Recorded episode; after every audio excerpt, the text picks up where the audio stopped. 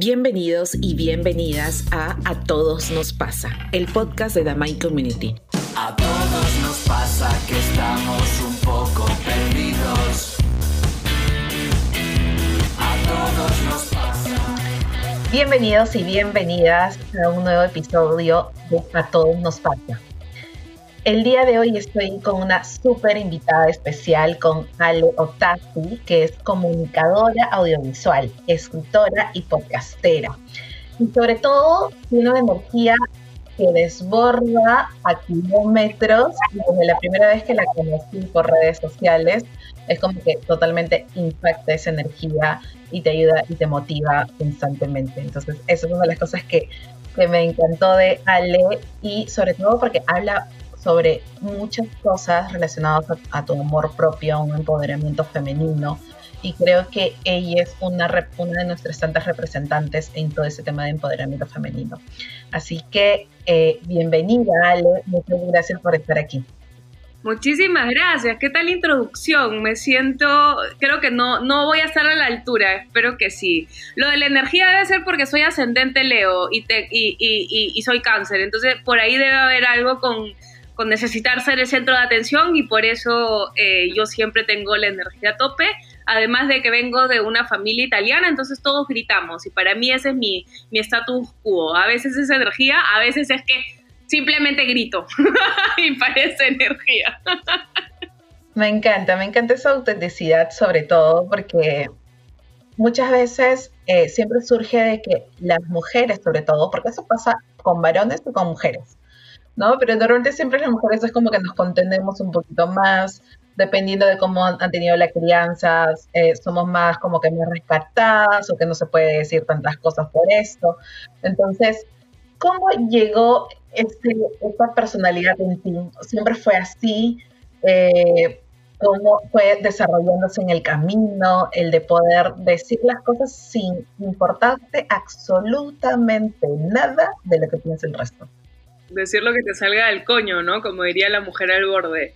Uy, yo nací así. O sea, esa es mi estrella. Yo nací así. Si de verdad te vamos a, algunas grabaciones que tiene mi mamá de chiquita en los talleres de música, que era, ¿y tú cómo te llamas? Y todos los chiquitos como, Camila, Pablito, Alessandra, yo, ¿no? Entonces, y en el teatro y tal, y además vengo de un matriarcado, entonces literal, toda mi familia de parte de, mamá somos mujeres. Entonces yo nunca tuve una diferenciación de género. Yo nunca, mi construcción de género se daba más en interacciones sociales ya hacia la adolescencia, pero de niña estaba rodeada de mujeres y mujeres con opiniones, mujeres de líderes, mujeres que nunca se quedaban calladas, mujeres a las cuales tenías que gritar o, lo que sea para que tu voz sea escuchada.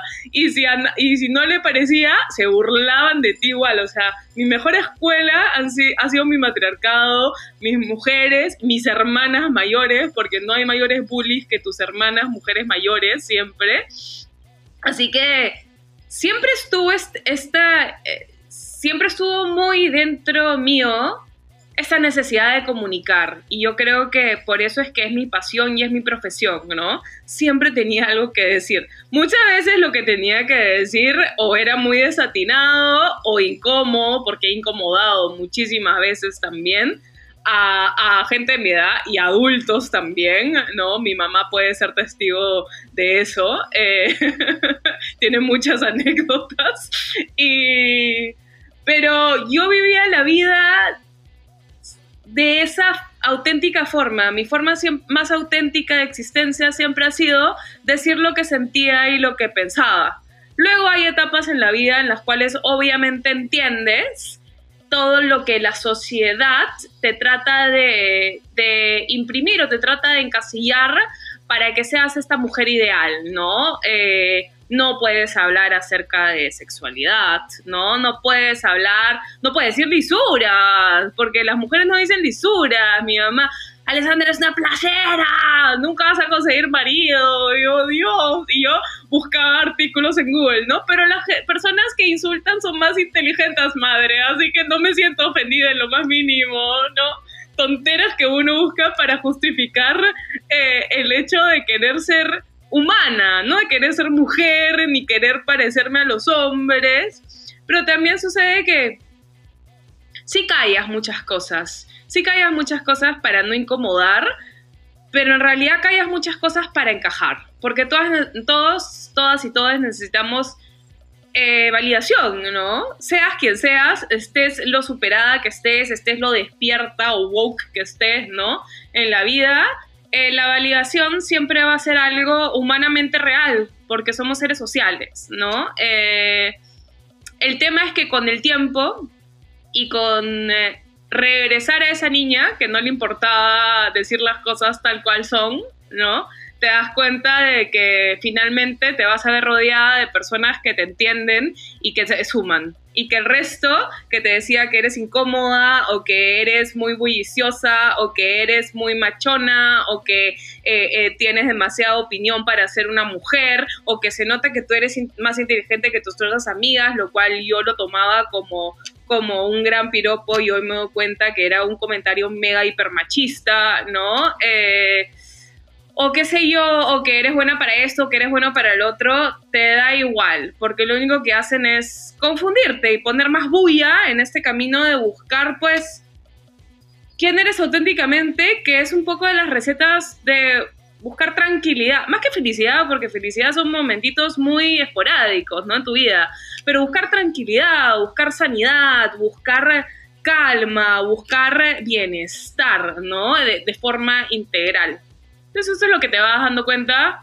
Me, encantaría decir, sí, a los 15, sí, a los 18, la tenía clara, o sea, eh, pero no, esas son cosas que, creo que cualquier mujer eh, de 30 para arriba sabe que, que se dan con la edad y se dan con meterte cabezazos a piscinas vacías, pero duros, duros, duros, de ridículos, de perder la dignidad, de querer meterte en un hoyo y nunca más salir en tu vida, de sentir que la has cagado y recontracagado, de sentir que te vas a quedar sola, de sentir que eres muy complicada para los chicos, de sentir de que, claro, ahora que me estoy construyendo, ya no encuentro dónde encajar, porque si soy mujer, pero entonces qué tipo de mujer soy, uff creo que es, es, esta búsqueda constante, ¿no? De, de, no solamente responder a esta pregunta, ¿quién soy? Sino con cómo estoy, con qué me siento bien, ¿no? ¿Qué, necesito para estar bien? Y, y, lamentablemente en la sociedad en la que vivimos, somos muy pocas las que nos permitimos darnos espacios para estar bien, ¿no? Eh, entonces, si existe la mujer al borde, es justamente para eso, para acordarte de que, oye, tú también, tú también necesitas estar bien, tú también mereces estar bien, tú también eh, en el momento en que entiendas que tú vas primero, es que vas a empezar a poner todos los límites que te dijeron que no podías poner, porque te dijeron eh, la historia de que las mujeres no deberían decir que no, ¿no? Porque no es agradable y tú tienes que agradar al resto. Entonces, por ahí va un poco mi historia de no quedarme callada. No me callé, luego me tuve que callar y luego me di cuenta de que calladita no me veía en lo absoluto más bonita y que si no le gusta lo que tenga que decir a los demás, pues que siga su camino, porque yo no estoy acá para pedir disculpas eh, por ser yo misma. Esa es una de las cosas que me, que me que siempre he cuestionado en el, en el autoconocimiento, ¿no? Porque siempre ponemos etiquetas. Las etiquetas aparecen por todos lados y, nos faltaría creo que parte de longitud de nuestra piel para poder terminar de ponernos las etiquetas que nos ponemos cada año de nuestra vida. Eh, y me pongo también en ese camino, ¿no? Porque yo también he venido mucho de una familia que muy tradicionalista, muy de, que todo tiene que ser de manera correcta, ¿no? Y también que lo agradezco porque al final eh, creo que esas cosas que no encajan en tu vida y que te hacen cuestionarte es lo que te hace evolucionar, ¿no? Y cuéntanos, Ale, ¿cuál fue tu, tu evolución para ti? Ese hito o los hitos en tu vida que han te ayudado a evolucionar. Creo que son varios. Creo que una de las primeras cosas que te permite evolucionar, supongo que es en esto soy muy como vida de artista y de escritora, ¿no? tu primer corazón roto te va a enseñar muchísimas cosas, ¿no? Son una de, una de esas primeras este, tareas de, autoconocimiento y de amor propio y de, y de evolución como personas, porque porque sin aprendizaje no hay evolución. Y yo soy de la idea, siempre me preguntan, ¿no? Pero no estás cansada del amor y yo, del amor nunca, del amor nunca. Yo soy la persona más enamoradiza del universo. Y no solo me enamoro de personas, me enamoro de ideas, me enamoro de mis proyectos, eh, me enamoro de, pensamientos, ¿no? Eh, de, situaciones, de, lugares. Y, y creo que es es de las energías más puras, ¿no? De las energías que, que más construyen en este mundo. Pero al mismo tiempo, entender que esa oscuridad que tiene el desamor trae consigo muchísimo aprendizaje y autoaprendizaje y autopercepción, ¿no? Eh, es decir, cómo yo me muevo en este mundo, cómo yo entiendo mis emociones, cómo yo entiendo el amor, eh, es básico. Yo te diría que, qué sé yo, a mis 18, que fue mi primer así este evento de desamor, empecé a, empecé a aprender un montón acerca de, los hombres, que al día de hoy te puedo decir que no, sigo sin entender absolutamente nada acerca de ellos y no entiendo cómo sigo siendo una persona heterosexual, pero bueno, la atracción una no le elige, simplemente sucede. Eh, y, el otro gran hito de mi vida, que siempre lo comento, fue cuando me fui a viajar, o sea, me fui a vivir fuera. ¿No? Eh, y me encantaría decir que, que, que digamos que esto no hubiese sido necesario, pero creo que cada camino es muy distinto. Yo tuve el privilegio y la oportunidad, la suerte de poder no solamente ir a estudiar fuera, sino vivir y trabajar fuera, ¿no? Eh, y para mí fue la tabula rasa más importante de mi vida. Fue el periodo más importante de autoconocimiento eh, de mi vida, definitivamente, o sea, de lo que viene siendo mi vida, porque me permití estar lejos de todas estas etiquetas que tú comentabas, ¿no? De las etiquetas, de las expectativas externas, de, una idiosincrasia social eh, agotadora, agotadora porque yo no encajaba ni en el ideal de belleza porque si era la gordita y no encajaba ni en el ideal social porque era la chica muy inteligente, entonces intimidaba a los chicos y yo y mi mamá siempre me decía tienes que hacerte más la tonta y yo no entendía cómo eso podía ser un ideal para nadie y cómo, y cómo hacía para negar quién soy ni qué o muy respondona, muy líder y en mi ámbito profesional estaba lleno de hombres y a mí y también te trataban de casillar en cierto tipo de trabajo por ser mujer, ¿no?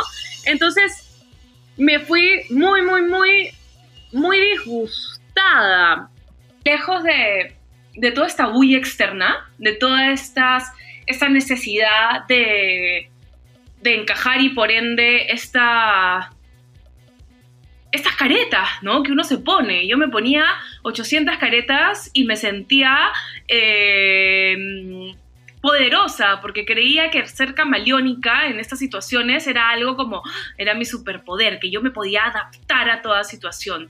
Pero no entendía que mm, que de verdad en el fondo no quería adaptarme, quería poder ser yo en cualquier situación, ¿no? Sin tener que, que, que camuflar ciertos aspectos míos que, iban a incomodar o que no eran tan agradables o que mejor me los callaba, ¿no? Porque, ay, Ale, o sea, ya pues los chicos, ¿no? Quieres que te guste, entonces juega el juego que se supone que, tienes que jugar. o, profesionalmente incluso, ¿no? No solo en temas de, relaciones de pareja, sino como que, bueno, o sea, hay ciertas jerarquías que tienes que, que respetar y tal, entonces mejor, ¿no? Quédate callada si tienes alguna opinión. Y fuera mm, me di cuenta de dos cosas. Uno, que no tenía idea quién era.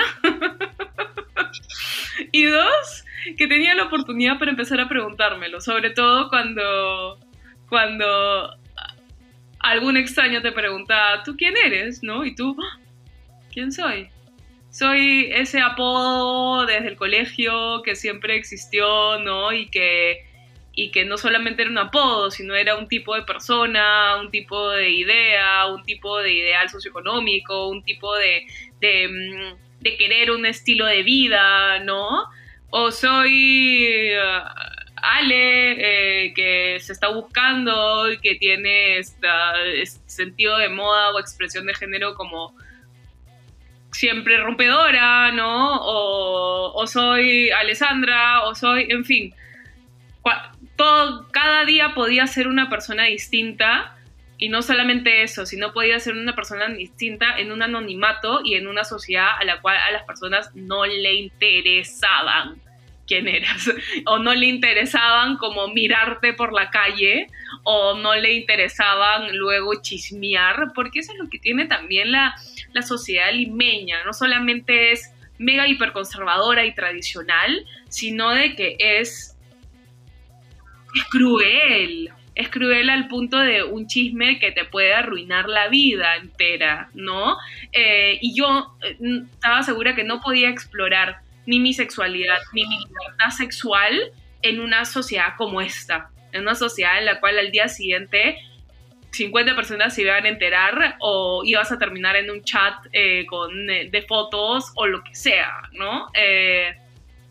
Así que ese fue mi segundo ajá, mi momento ajá, ¿no? Mi ajá moment, como dicen, de, de sentirme cómoda y de encontrar a personas que no les interesaba cómo me veía, les interesaba cómo era, qué sentía, quién era.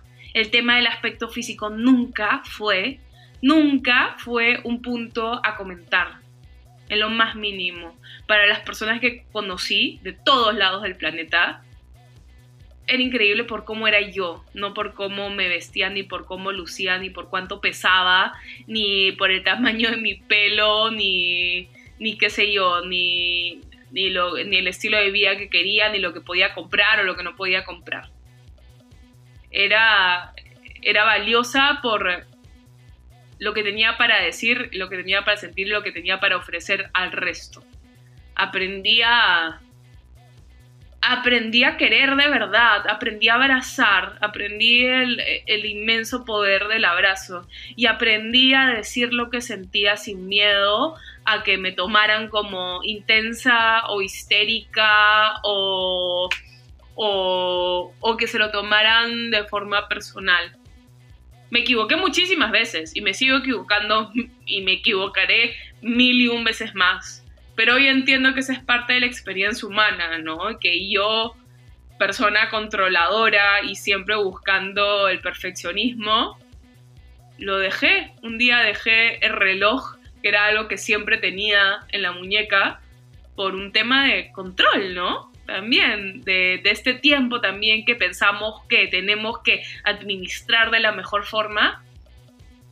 Y me olvidé de hacer las cosas en cierto momento y me acordé de vivir y sentir en todo momento, ¿no? Y sobre todo en, el ahora. Yo siempre pensaba en mañana, mañana, mañana, mañana, mañana, cuando, cuando, cuando tenga, cuando sea, cuando vea, cuando quiera. Eh, y me centré en el hoy. Y creo que esa es una de las cosas que más bienestar me han traído en mi vida. Pero sí, para mí el aha moment fue fue un rato de, este país para poder regresar también con una nueva visión.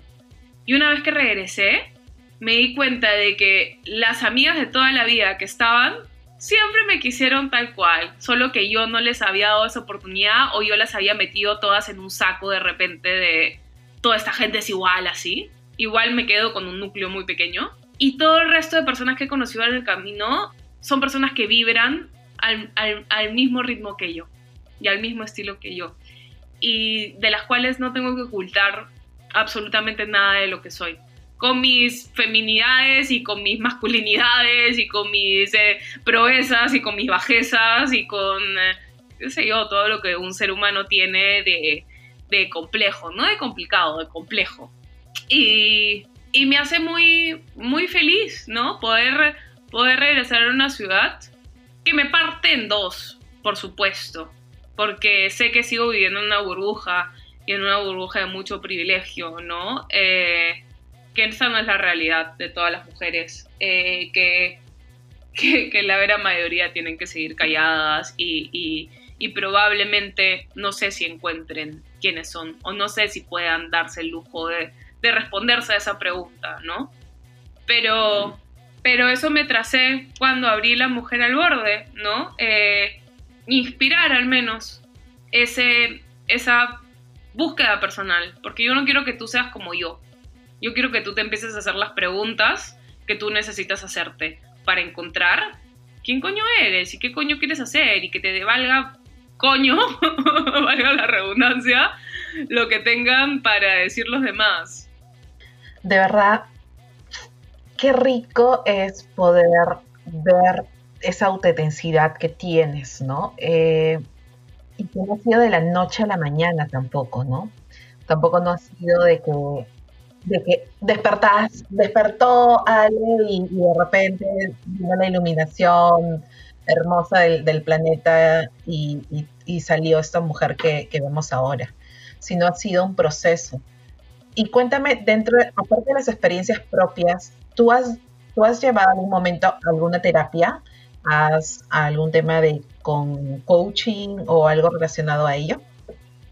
Yo al ser una persona mega curiosa, siempre he leído, ¿no? Porque desde muy niña me di cuenta que, que había muchas respuestas que los adultos no me podían dar o no me querían dar. Eh, y otras muchas preguntas que, que no iban a ser respondidas a menos que yo buscara eh, esa, esta respuesta. ¿no? O que, o que, no sé, yo siempre he sido de, este tipo de conversaciones que muchas personas podrían decir intensas y densas, y a mí me parecen enriquecedoras, de empezar con una pregunta y no sé, no sé, no sé, y yo no, nunca he podido ser las, de las personas de no sé y ya, ya está. O sea, yo soy de la que estoy agarrando Google en tres segundos y diciéndote la respuesta. Y de hecho, el decir de que empecé terapia a los 30, 31 años, creo que habla mucho también del tipo de sociedad en el cual vivimos y cómo se ve la salud mental, ¿no? En la misma, cómo, como siempre ha sido un gran tabú, como eh, la generación de nuestros padres, o sea, yo soy, yo me acuerdo de Chibola, eh, haber querido ir, a, ir de terapia y decírselo a mi papá, y mi papá decirme, ¿para qué? Si esto es para locos, tú no estás loca, ¿no? Eh, obviamente entiendo de dónde venía esa idea, ¿no? Y entiendo de que él probablemente también debió ir a terapia, todos debimos haber ido a terapia y que hoy por hoy estoy yo curando como esas heridas eh, que te transmiten, ¿no? Tus viejos, esas carencias, esas proyecciones, esos espejos y me eh, en actitudes que no soy yo, que son mi papá, ¿no? Entonces es este camino de autoconocimiento también de, de, ir sacándote como estas capas, de decir, ay, chucha, esta es mi vieja, ay, chucha, este es mi viejo, ay, esta es mi abuela, ah, la miércoles, no sé de dónde sale eso, bueno, vamos a investigar, ¿no? Hasta, hasta quedarte vulnerable y el hecho de, de la vulnerabilidad también es algo pues que socialmente está mal visto, más aún en los hombres, ¿no? Eh, a las mujeres se nos permite un poco más, a los hombres es, es, lo contrario a la, a la, idea de masculinidad, ¿no? Eh, entonces, eres una mujer o eres cabro o eres un niño, si es que lo eres, ¿no? Eh, eso mezclado con estas esferas de lo público y de lo privado en lo social, y, lo privado siempre ha sido todos estos problemas mentales, ¿no? Que la familia siempre ha tenido que callar de cierta forma, porque el hecho de pedir ayuda o el hecho de necesitar terapia o el hecho de necesitar medicación, sea el caso que sea, era, eh, era aceptar que eres un desadaptado, que has fallado, que eres un fracasado social, ¿no? Y eso significa traerle vergüenza a la familia, a tu familia. Eh, y, esconderlo, ¿no? Eh, es lamentable que la salud mental sea siendo tan tabú. Tabú, por un lado, por lo que la sociedad piensa de la misma y por otro lado por la gran, gran, gran desinformación que existe alrededor de la salud mental. Vivimos inundados en desinformación, vivimos inundados en estas ideas de ideologías de género y, qué sé yo, o, que o que salud mental es admitir locura, o que la gente con depresión simplemente tiene que empezar a sentirse bien, pues. ¿No? O hacer las cosas, o salir de la cama, o hacer las cosas bien, o ansiedad, no, esas son huevas modernas, no hay ansiedad, tú tienes que ponerte a trabajar, pues no, para dejar de ansiedad tienes que ser productivo, y productivo 24 horas al día, porque esa es la estructura y el sistema que te ha criado, ¿no? Y si no lo eres, cagaste. Y si no eres, no tienes una familia, no tienes una pareja, no tienes hijos, no tienes éxito profesional, no tienes éxito social a cierta edad, entonces mejor anda buscándote un pasaje para otro lado, ¿no? Porque fallaste. Esta idea de, de fallar, ¿no? ¿Fallar a quién? ¿Fallar a quién, coño? Estamos hablando de fallar a quién.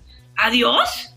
No sé, yo en la Biblia nunca leí que, hubiese como que un testamento de que tienes que, que, a tus 30 años llegar a hacer todo esto para que te abran las puertas del cielo o lo que sea que uno quiera creer, ¿no?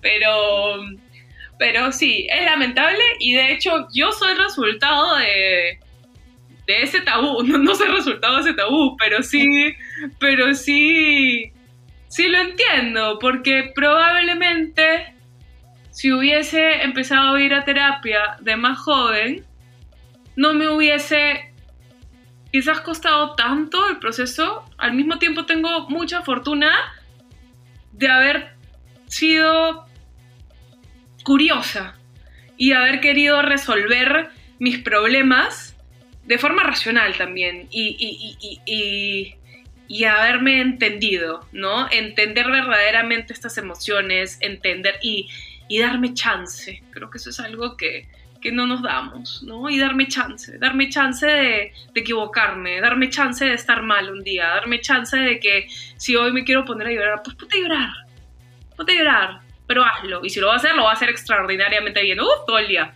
todo el día y no hay mejor cara que la mía llorando en el espejo, porque nos encanta vernos, ah, yo no soy usted, pero sí, es algo como que entre morbo y fetiche, la que te pones a llorar y te vas a ver en el espejo llorando. Yo creo porque en otra vida he sido o, actriz o cantante de op o algo, algo, algo, algo, pero ahí salen mis otras vidas, ¿no? al drama, al drama. Me encanta el drama. Eh, como todo. Justo delante del espejo, sí, ahí sale todo, siempre. Pero, eh, de hecho, uff, es un camino... Es un camino de valientes, ¿ah? Eh, es un camino que no sé si todos estamos preparados para tomar. Estoy también muy, muy, muy, muy, muy... Em, es muy claro de que no todos tipos de terapias son para todos, que cada uno tiene que encontrar la que le funciona, que el psicoanálisis no es para todo el mundo, eh, que que hay, y, por eso es que es increíble, ¿no? Hay, hay muchos tipos de, de, terapias, y si lo tuyo es el coaching, o es conductual, o es, o es irte a leerte el payar, está bien, ¿no? Porque también, y nuevamente, estas, estas reglas sociales, ¿no? ah, pero qué tipo, ah, su, no, ¿no? Como, y ya el juzgar está como en la punta de nuestra lengua todo el rato. Y por algo tenemos dos oídos y una boca, ¿no? Para escuchar más de lo que hablamos, lo que decimos. Eh, y aprender, aprender. De verdad que para mí también las redes sociales han sido una fuente de muchísimo aprendizaje y una de las cosas que más aprecio es que haya tanto contenido alrededor de salud mental hoy por hoy, ¿no? Algo de que se hablaba bajita, ¿no? Que nadie se enterara, desde trastornos de conducta alimentaria hasta bipolaridad, depresión, eh, pensamiento ¿no? Todo, todo lo que es, todo lo que existe y lo que ponerle o tratar de taparlo no hace ningún bien a nadie, todo lo contrario, aliena a tantas personas que podrían estar tan bien, que podrían tener una vida tan con tanto bienestar ¿no? Pero que, pero que son marginalizadas y son alienadas por, por un diagnóstico que además creemos que es lo único que somos. Y, y bueno, está además decir de que falta tanta empatía en este mundo. Tanta, pero tanta, pero tanta, pero tanta, pero tanta. Que creo que por eso es que a mí también me encanta, me, me encanta hacer entrevistas y hacer lives. Porque quiero escuchar, quiero escuchar las, las historias del resto. No para encontrarme a mí, a mí en ellas, aunque por lo general cuando hablamos con mujeres siempre hay aspectos ¿no? en los cuales te puedes sentir identificada de la historia de, de una mujer y más aún de mujeres latinoamericanas, ¿no? Pero para abrir nuestra mente y nuestra perspectiva, creo que ese es uno de los más grandes propósitos eh, que me puse hace un tiempo, ¿no? El no juzgar, el ver, el tratar de ver el mundo desde las mil y un realidades, de las siete billones de realidades que existen, ¿no? Eh, y te trae mucha calma también, porque también entiendes que si no es tu narrativa, entonces, ¿qué? Si nadie te está pidiendo ayuda, entonces, ¿qué te metes? Si nadie te pidió una opinión, entonces, ¿por qué coño la das? ¿No? Si nadie este, te dijo no puedo, entonces, ¿por qué intentas salvar a alguien que no quiere cambiar, ni, ni, busca ser salvado? Entonces, eh, está bueno, está, bueno entender, eh, entender no solamente que hay que respetar las narrativas de cada uno, sino de que tú eres la única responsable de la tuya y de cómo quieres que, que esos capítulos en tu historia se lean, ¿no? Y sobre todo no juzgar bajo tu propia experiencia, ¿no? Porque eso es lo que pasa, o sea, siempre juzgamos bajo nuestra propia experiencia, como decía la otra vez, nadie tiene la, verdad, nadie tiene la historia completa, eh, y justamente cuando entendemos que tenemos que empezar a escuchar más para poder escuchar el otro lado de la historia, ¿no? Y las otras experiencias de los otros, eso es lo que nos vuelve un poco más rico de ¿no? Y, hay algo que rescato mucho cuando tú me, mencionabas, ¿no? Que todo, todo sale de lo que es nuestro papá, nuestra mamá y todo eso. Y te das cuenta que al final los pensamientos que tienes en la actualidad no son tuyos. Los pensamientos que tienes en estos momentos no son tuyos. Y es normal porque es de toda la sociedad y de todas tus experiencias previas. Y eso es algo bastante valioso y cuando te vuelves consciente de que estos pensamientos no son propiedad solamente tuya, sino viene de todo esto que está atrás, entonces te vuelves a ser más consciente de que, ok, entonces realmente qué es lo que quiero pensar, qué es lo que quiero decir y cómo quiero actuar. Entonces esto empiezas a, a evolucionar. Y justamente a través de este podcast queremos que todos los que nos están escuchando, que romper esta, este, este tabú de nuestra salud mental, empecemos a revolucionar, que empecemos a decir, levantar la mano y decir, realmente hoy día no me siento bien y esto no me afecta y esto no significa quién soy, ¿no? Y que a través de, de Damai Community, porque al final el podcast salió a través de Damai Community, puedas expresarte, puedas conocer a más personas como tú, Ale, como otras personas que a todos nos pasa en algún momento estos fragmentos de, nuestras vidas. Estamos perdidos o perdidas en este, en este mar porque sentimos que tenemos que actuar de una manera y al final eh, sentimos que no estamos a altura de, de, las expectativas de los otros. Y exactamente lo que tú decías, nadie te ha dicho que tienes que tener unas expectativas, nadie te está exigiendo absolutamente nada. Tú dependes, o sea, es tu responsabilidad, es como en un trabajo te contratan para hacer algo y es tu responsabilidad de cómo es tu desempeño. ¿no? Lo que piensa tu jefe, cómo trata el jefe a las otras personas, es el rollo del jefe que va a tener que ir a terapia si es que en algún momento quiere despertar y si no, chao, o sea, pero tú cómo te sientes respecto a lo que es tu control, es igual, es eso. Entonces, qué rico de verdad tu historia, porque es una historia de autodescubrimiento y de realmente siempre preguntarte, ¿no? Y que y que ver la parte de la crisis como no algo malo, sino de, preguntarte y darte espacio de decir, ¿qué, ¿qué carajo estoy haciendo con mi vida? ¿No? ¿Que realmente estoy evolucionando o es que estoy haciendo lo mismo de siempre? ¿No? Eh, y si estoy repitiendo la historia todos los años de mi vida. Entonces, eso es lo, más bonito y lo más rico de, compartir, como tú dices, en conversaciones con mujeres, con, todas las, con todas las personas aquí presentes y que te están escuchando. Qué fascinante, Ale. Yo me quedaría horas de horas conversando contigo, eh, pero de verdad, eh, muchas, muchas gracias por tu tiempo. No sé si quieres cerrar algo adicional para todos los que nos están escuchando. Sí, creo que al final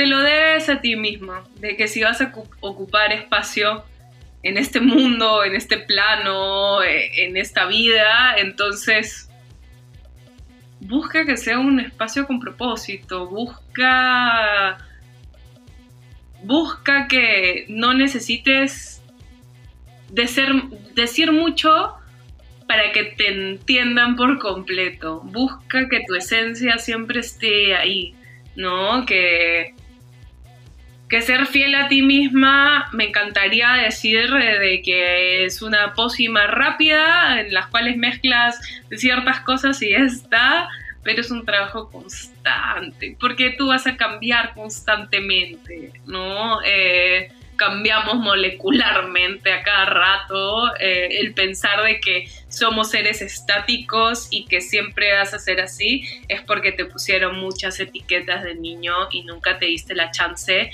de preguntarte si de verdad esas son con las que estás cómodas o no, ¿no? Eh, y está bueno, está bueno que te definas, pero esa es tu chamba, no la del resto. Nunca dejes que que alguien defina quién, quién eres o que te quedes con esta idea de que sí, pues porque soy así, porque, ¿por qué? ¿Porque te lo contaron?